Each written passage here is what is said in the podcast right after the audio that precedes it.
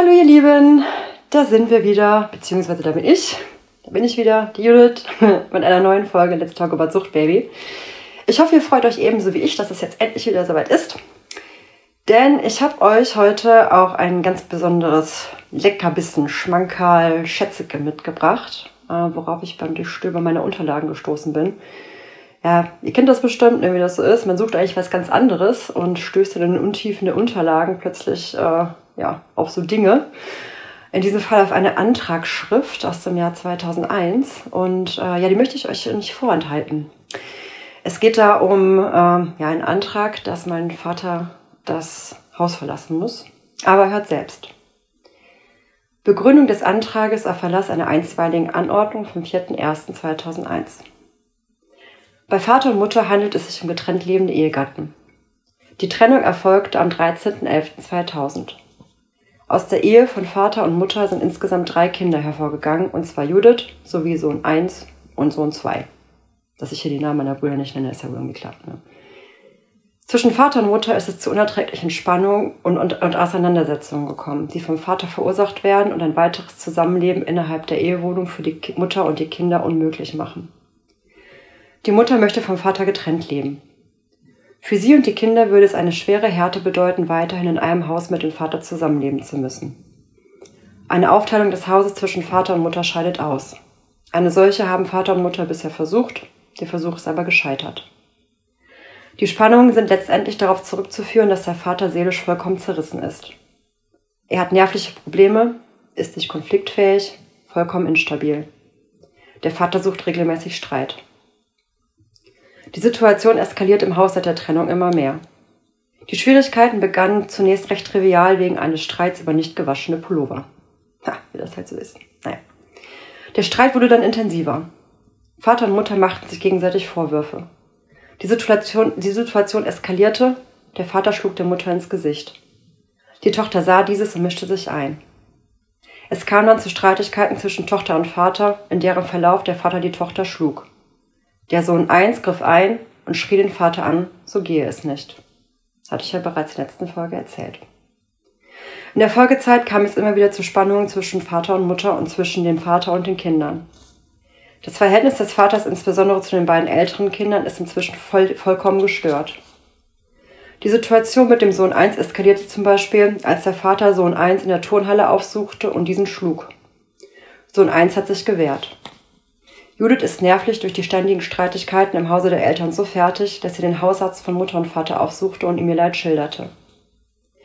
Da die Spannung und Streitigkeiten immer weiter zunahmen, entschloss sich die Mutter über Weihnachten mit den Kindern zu ihren Eltern zu fahren. Sie informierte den Vater Mitte Dezember hierüber. Der Vater rastete mal wieder aus und drohte der Mutter für diesen Fall an, ihr das Leben zur Hölle zu machen und die Kinder rauszuwerfen. Am 22.12.2000 kam es wieder zu einer solchen Auseinandersetzung, dass sich die Mutter dazu entschloss, mit den Kindern nicht erst am 24.12., sondern schon am 23.12.2000 zu fahren. Die Mutter musste feststellen, dass ihr der Vater wieder einmal das Auto entzogen hat. Klammer auf. Dies hat er bereits mehrfach getan, indem er entweder die Garage abschließt oder das Auto an eine unbekannte Stelle fährt. Klammer zu. Die Mutter war gezwungen, sich für die Reise ein Fahrzeug zu leihen. Als die Mutter mit den Kindern abfuhr, erklärte der Vater, die Familie werde eh nicht heil ankommen, da die Mutter unfähig sei, Auto zu fahren. Der Vater wünschte der Mutter, der Mutter und den Kindern mit Ausnahme von Sohn 2 den Tod. Der Vater ist auch gewaltbereit. Es kam zu einer Auseinandersetzung zwischen Vater und Mutter und dies war am 9.12.2000 am frühen Nachmittag. Der Vater hatte eine Bierflasche in der Hand und drohte der Mutter mit Gesten und Worten, ihr die Flasche über den Kopf zu hauen. Die Tochter der Parteien war bei dieser Auseinandersetzung dabei. Nun ja, also dabei ist ein bisschen zu viel gesagt. Ich kam ehrlich gesagt in dem Moment gerade aus der Schule zurück.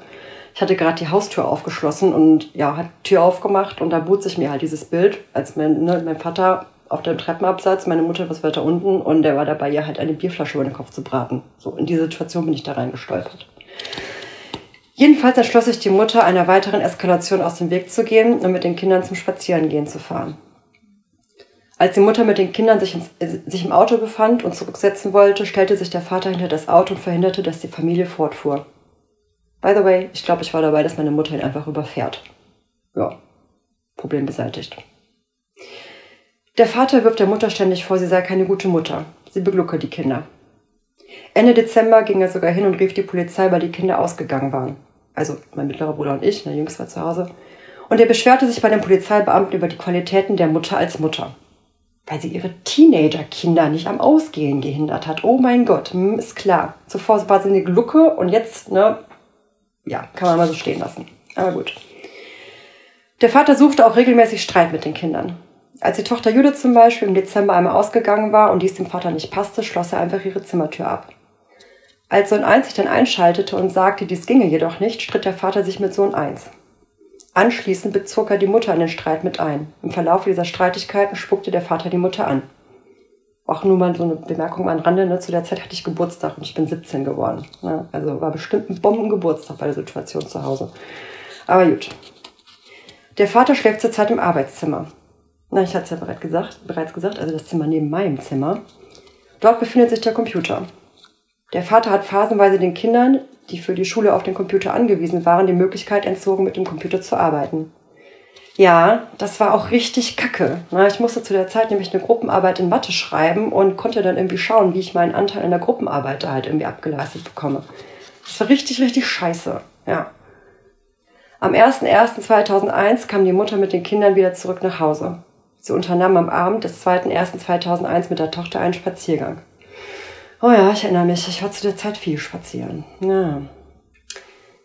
Der Vater kam ihnen entgegen und schnitt ihnen den Weg ab.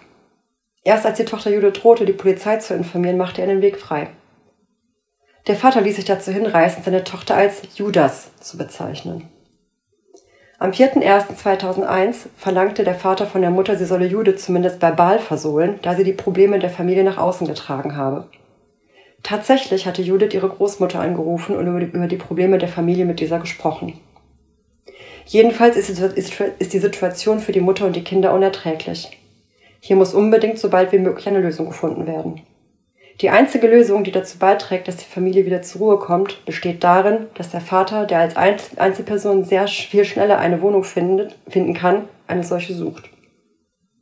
Ende also beziehungsweise nicht Ende, ne, da kommt jetzt noch was Blabla zum Thema Prozesskostenhilfe und so, aber es ne, spielt natürlich keine Rolle. Ja. Diese Antragsschrift, also dieser Antrag ist übrigens dann auch damals stattgegeben worden ne, und mein Vater musste das Haus verlassen, beziehungsweise er durfte dann auch nicht mehr zurückkommen. Ja, meine Lieben, ich weiß nicht, was das mit euch macht, wenn ich euch das jetzt so vorlese. Mir kommt das ehrlich gesagt völlig abstrus vor, irgendwie, was da damals bei uns zu Hause los war. Das ist so merkwürdig, das in so einem Juristenbrief halt zu lesen. Das ja. Und wisst ihr was? Beim ersten Durchlesen dieser Antragsschrift dachte ich mir, ach Gottchen. Also, nur wenn man das so liest, irgendwie so schlimm war es doch gar nicht zu Hause. Das bisschen anspucken, Türen verschließen, Auto entziehen, mich verbal vermöbeln wollen oder keine Ahnung, Tod an den Hals wünschen also ist ja eigentlich nicht so viel passiert, ne? Das kannst du auf keinen Fall im Podcast bringen. Also die Zuhörer nehmen dich doch gar nicht mehr ernst. Nie im Leben. Und dann war der zweite Gedanke, fuck Judith, du machst es schon wieder. Du relativierst die Vergangenheit. Sei doch mal ehrlich, was sie da mit dir gemacht hat. Denn gucken wir noch mal genau hin. Ne? Wie war es denn damals für mich wirklich? Ich meine, die Antragsschrift ist von einem Juristen geschrieben. Ne? Da ist quasi jegliche Emotion ausradiert. Die Lage damals war ja folgende. Mein Bruder hatte sich auf meine Seite gestellt, das wisst ihr ja. Ich war halt somit auch nicht mehr allein zu Hause, ne? in diesem innerfamiliären Konflikt. Ja, Wortfindungsschwierigkeit. Aber gut. Aber im Endeffekt, die Unterstützung meines Bruders hat im Endeffekt hat nur zu einer Verschiebung geführt. Ne? Also mein Vater, mein Vater hat dadurch seinen Fokus halt schlichtweg mehr auf meinen Bruder gelegt und nicht mehr so auf mich. So, und obwohl wir diese Schreckensherrschaft zu Hause hatten, ich gelitten habe wie Sau und wir uns mit meinem Vater geprügelt hatten, es war verdammt nochmal immer, immer noch nicht genug, dass sich etwas ändert. Mein Vater war immer noch da und auch wenn meine Mutter die Trennung ausgesprochen hatte, waren da keine Anstalten zu sehen, dass sie diese auch wirklich umsetzt. Wir hatten eine Pattsituation zu Hause. Wir hatten einen Stellungskrieg. Alles, was schon gewesen war, reichte nicht aus, um eine Änderung des Systems herbeizuführen. Verdammte Axt nochmal. Es war einfach alles nicht genug. Das war mega scheiße. Und wie ihr merkt, da kommt meine Wut halt auch raus. Es musste erst Hilfe von außen kommen.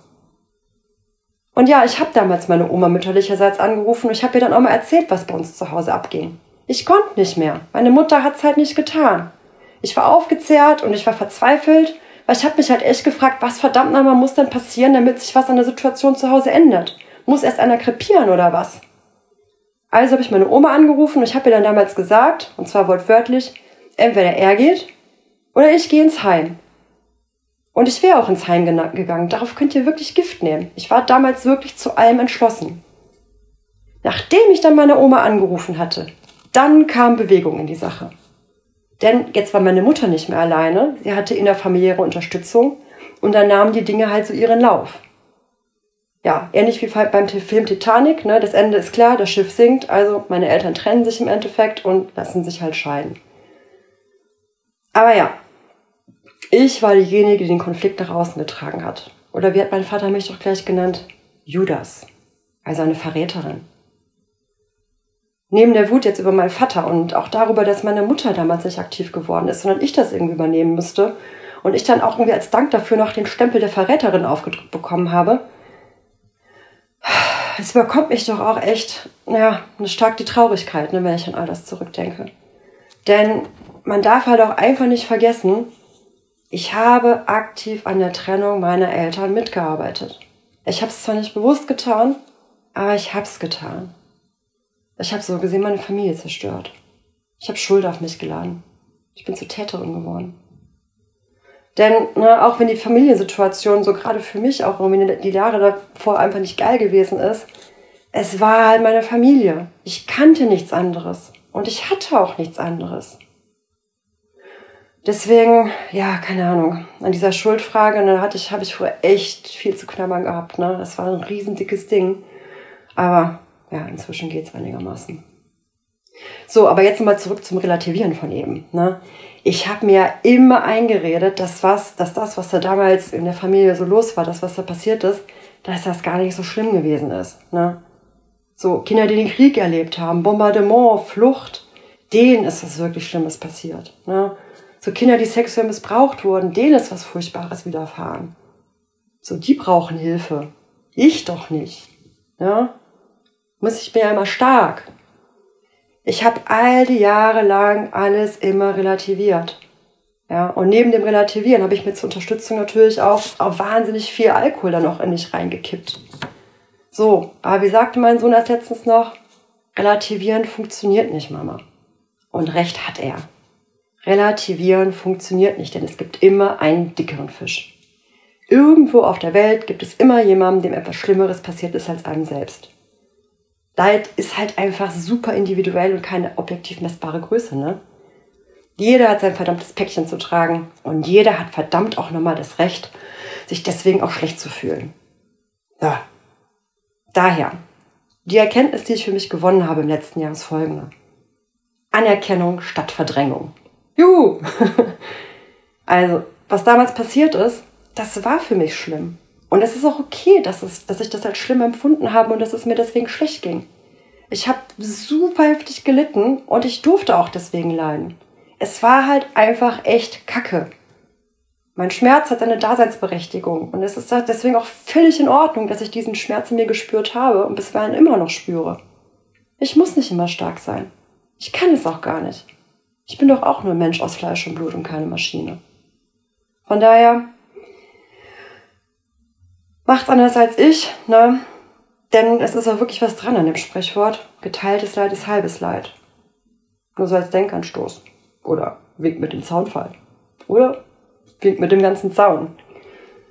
In diesem Sinne, es war es dann für heute von mir.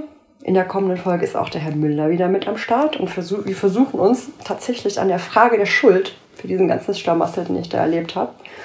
Eine Frage der Schuld also statt eine Frage der Erle. Uh, das wird interessant daher, wir haben uns halt echt mal wieder ein schwieriges Thema vorgenommen und ich bin gespannt, ob wir da eine Antwort finden werden. Und ich hoffe, ihr seid es auch. Von daher, genug für heute. Das war's von mir. Gabt euch wohl und wir hören uns dann beim nächsten Mal wieder. Bis dann. Tschüss.